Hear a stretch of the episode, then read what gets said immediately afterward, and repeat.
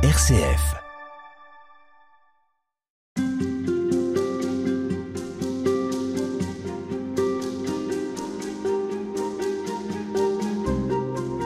Dans la Bible, le thème du désert est un thème récurrent.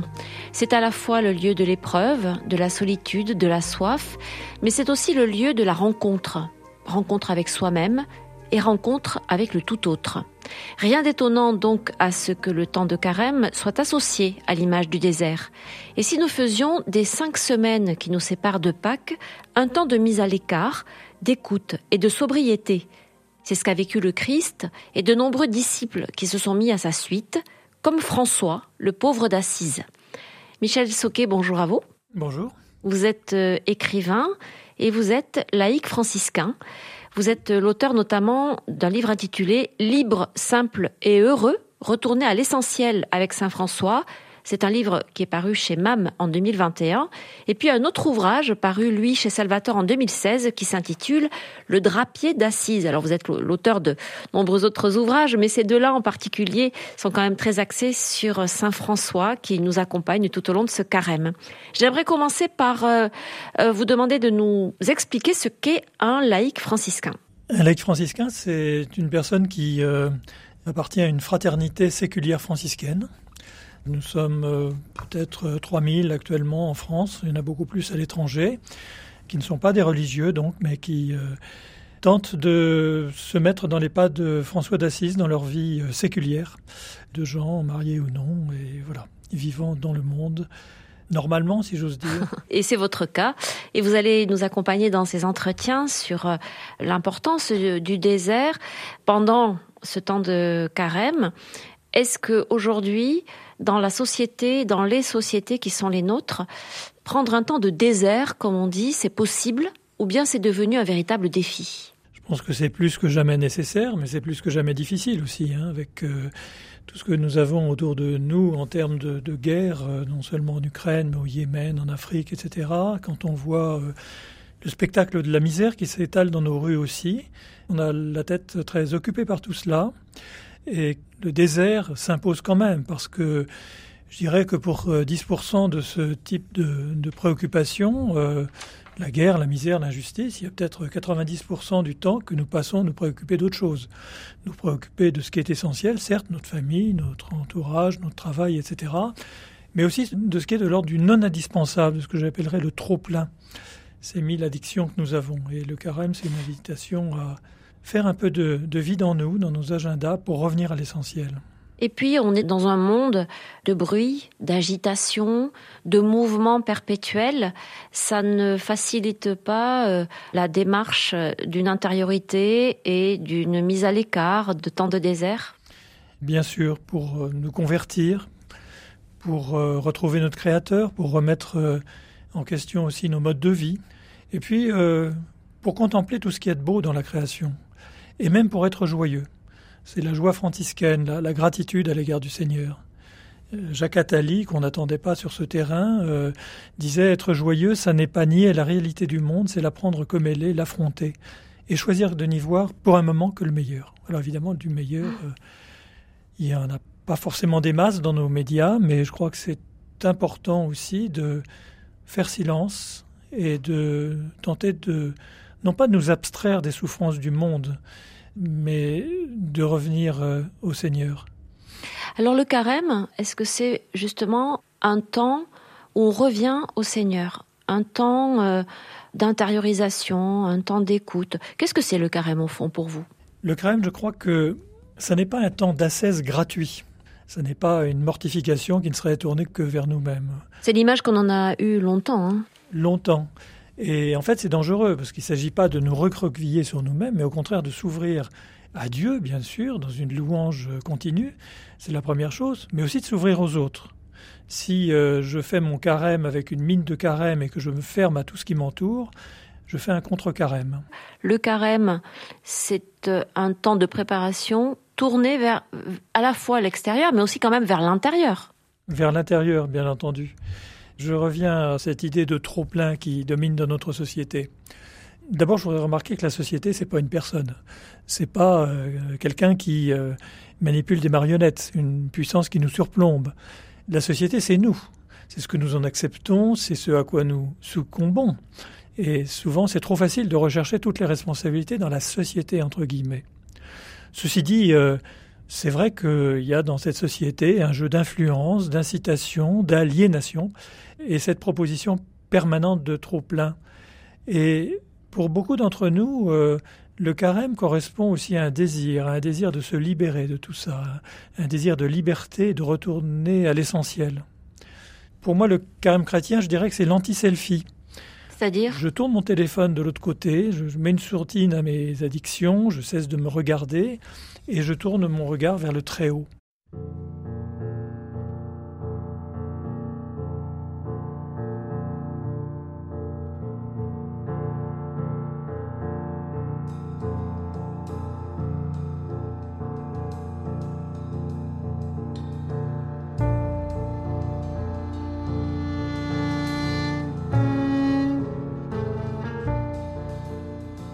Est-ce qu'il n'y a pas, malgré tout, dans ce qu'on est en train de dire là, un, paradoxe? C'est-à-dire à la fois se détourner euh, de, soi, se décentrer, et en même temps, quand on parle d'aller au désert ou de faire une pause ou euh, de vivre quelque chose de plus intérieur, forcément, ça implique d'être plus à l'écoute de soi-même.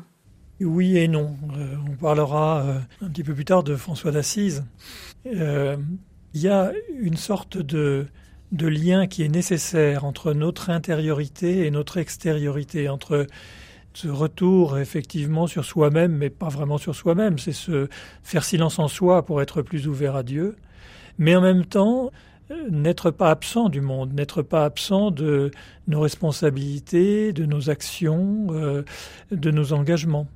Les deux sont nécessaires. C'est pas une mise entre parenthèses.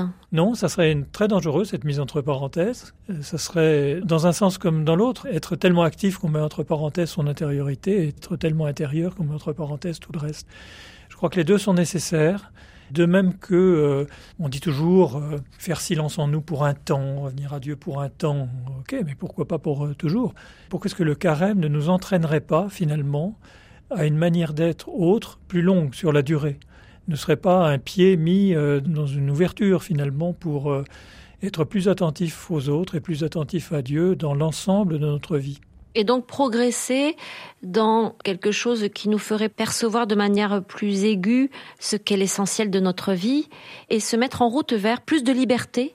Ah oui, je crois que le carême doit être libérateur, que nos conversions doivent être des mouvements de, libération. Libéré de quoi? Eh bien, libéré de tout le superflu, de tout ce qui n'est pas strictement nécessaire, libéré de, des réseaux sociaux, de la télé trop souvent mise, de, de tout ce qui euh, concerne un quotidien euh, qui peut être plus respectueux de l'environnement, euh, respectueux de cette création que Dieu nous a donnée. Nous sommes esclaves?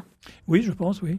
Et d'ailleurs, finalement, est-ce que toute l'histoire de la Bible n'est pas une tentative de libération d'un esclavage?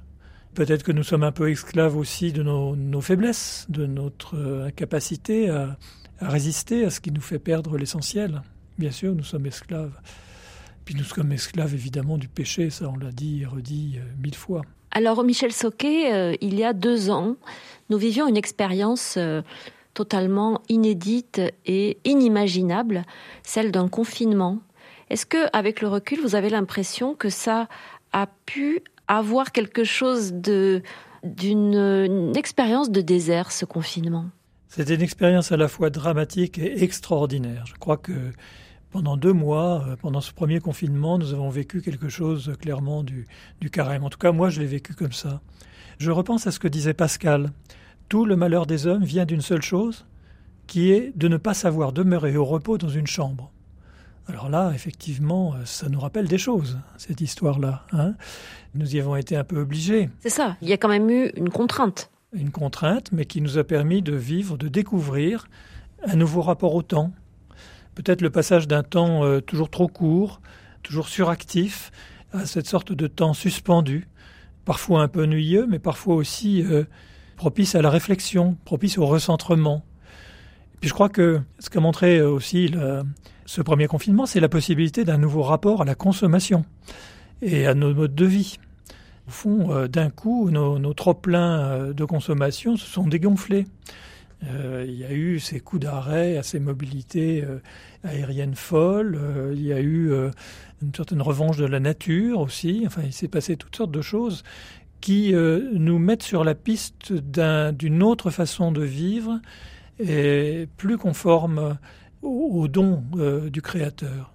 Puis je crois qu'il y a eu aussi un nouveau rapport au spirituel. Il y a eu ce fameux jeûne eucharistique qui a été vécu par beaucoup comme un véritable drame qui a pu être vécu par d'autres comme euh, une manière de se dire au fond euh, c'est quoi le sens de tout ça? Est-ce que est-ce que chaque fois que j'assiste à la que je vais à la messe ou c'est un lapsus significatif que j'assiste à la messe euh, est-ce qu'il n'y a pas mieux à, intégrer de tout cela? Est-ce que quand je vais retourner à la messe, quand je vais retourner à la communion, est-ce que je ne le ferai pas d'une manière plus profonde, plus intérieure? Il y a eu un renouveau de la prière aussi. Il y a eu une inventivité incroyable des différentes paroisses pour, euh, euh, et là, grâce aux réseaux sociaux, pour nous offrir des, moments de, euh, des moments de réflexion, de prière originaux. Il y a eu aussi l'envie qu'on a pu avoir en famille de prier davantage pendant ce temps, en famille ou, ou au-delà de la famille. Je me souviens, nous avons euh, pris l'habitude avec euh, nos voisins du dessous, du, deuxième étage, nous avons pris cette habitude et c'était une véritable redécouverte et, seul le confinement a pu nous, nous, pousser à cela, nous, forcer à cela et c'était magnifique. Une, peut-être une expérience de ce que pourrait être un carême ou un, désert tel que nous l'avons donc vécu pendant ce confinement il y a deux ans. On vous retrouve demain pour poursuivre ces échanges, Michel Soquet. À demain.